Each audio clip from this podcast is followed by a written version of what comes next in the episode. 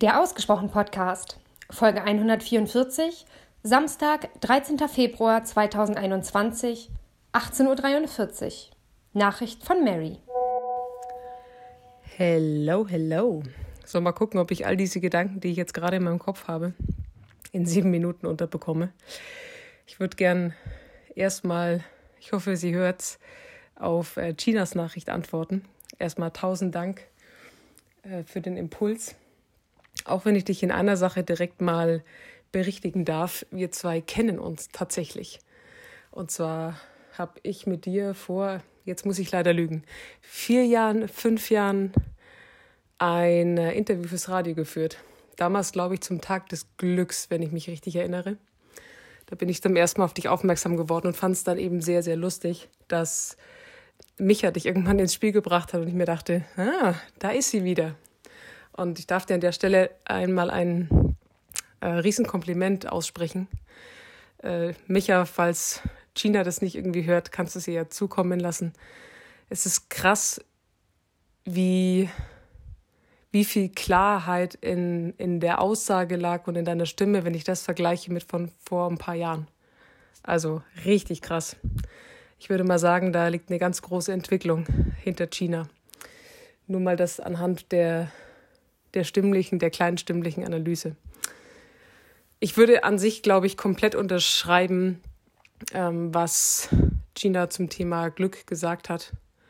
Und ich glaube, das ist an sich, auch wenn es manchmal vielleicht durch meine Aussagen ein bisschen härter rüberkommt, am Ende auch mein Ansatz. Also diese, das ist dieses spontane Planen. Also schon Dinge planen und in Angriff nehmen, aber eben diese, dieses Spontane immer wieder zuzulassen. Und ich glaube, allerspätestens durch Corona ähm, haben wir das eh alle äh, gelehrt bekommen, dass der beste Plan der Welt eben nicht funktioniert, wenn ein Virus sagt, du bleibst jetzt mal zu Hause. Und äh, dennoch gibt es, glaube ich, einen so einen kleinen Punkt, den ich mit anführen würde, weil das, was für mich beim Planen so schön ist, ist ähm, die Vorfreude, die ich dabei erleben darf. Und wenn ich jetzt zum Beispiel überlege, ich plane einen Urlaub und auf den darf ich mich freuen. Das ist sowas, was kommt, was ich äh, gedanklich schon mal äh, vorerleben darf. Und diese Tage bis dorthin, das ist für mich Glück pur. Und der Urlaub an sich ist eigentlich nur die Krönung obendrauf. Wenn es dann aber nichts wird, und da bin ich, glaube ich, sehr entspannt mittlerweile geworden, ist es auch okay.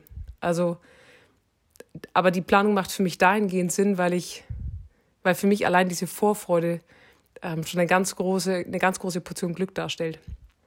Und eine andere Sache, es gibt eben Themen, die müssen geplant werden. Also wenn ich jetzt zum Beispiel an das Thema Kinder denke, ähm, gut, das liegt auch daran, äh, dass es äh, bei, bei, uns nicht einfach mal so nebenbei passieren kann, dann ist es ein, ein geplantes Glück, was man in die Hand nimmt. Und ob das da dann passiert oder nicht oder wie auch immer, steht auf einem ganz anderen Blatt. Und trotzdem ist es nichts, dass ich wie jetzt ne, Mann, Frau ganz klassisch und sage, okay, es darf jetzt passieren. Wenn es passiert, dann wunderbar, sondern das ist etwas, ja, das ist ein geplantes Stück Glück, was man in sein Leben holen möchte. Und da gibt es ein Datum dafür. Und ich glaube, wahrscheinlich würde ich jetzt da noch ein bisschen näher drüber nachdenken. Gibt es schon Momente, wo so eine terminliche Vorplanung ein, auf, das, auf das gesamte Glück einzahlt. Und ich bin aber trotzdem am Ende des Tages komplett dabei, dass ich sage, dass dieses Leben, was an sich ja jeden Tag 24 Stunden passiert, das ja schon Glück pur sein darf und all das andere, was man plant, eigentlich das noch obendrauf ist. Also, dass wenn ich die, den Tag jeden Tag als die 100 Prozent annehme oder sagen wir mal als die 90 Prozent Glück, und all das, was dann an, an Gedanken, an Ideen, an Zielen, was auch immer mit dazu kommt, das sind dann die on top 10 Prozent oder 20 Prozent, die dann vielleicht zur Ekstase führen oder was auch immer. Das ist äh, bloß ein, ein Gedanke, der mir gerade kam. Ähm, Bezug nehmend auf äh, deine Nachricht, Micha, also dieses OKR kannte ich tatsächlich nicht. Äh, klingt aber spannend, also äh, werde ich die Tage mal googeln.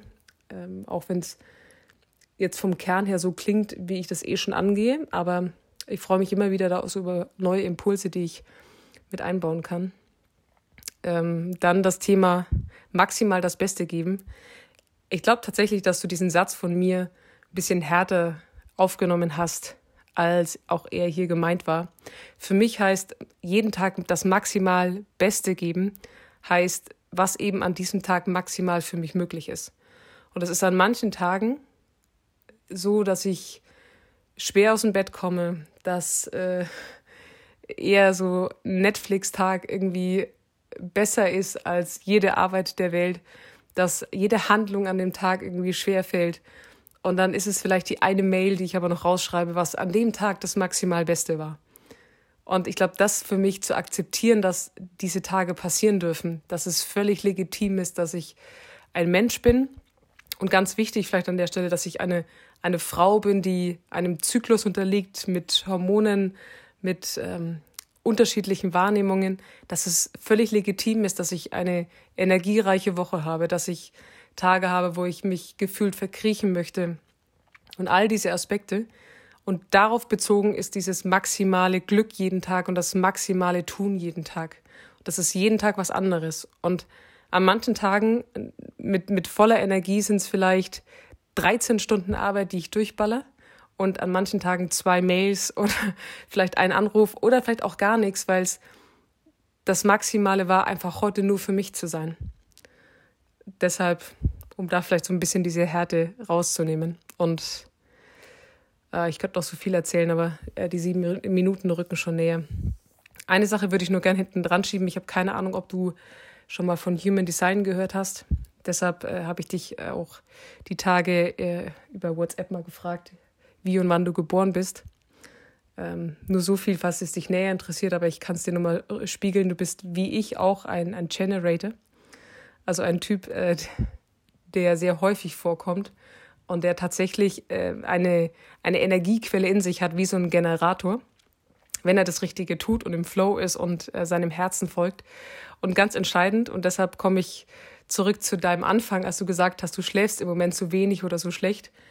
Äh, der Generator schöpft seine Energie aus der Nacht, aus dem Schlaf. Also im Grunde bist du wie so ein Smartphone, wie ich auch, das den ganzen Tag über funktioniert und Akku hat und Energie hat aber nachts an den Strom darf. Und wenn das nicht äh, vorhanden ist, wirst du am nächsten Tag irgendwann ausgehen.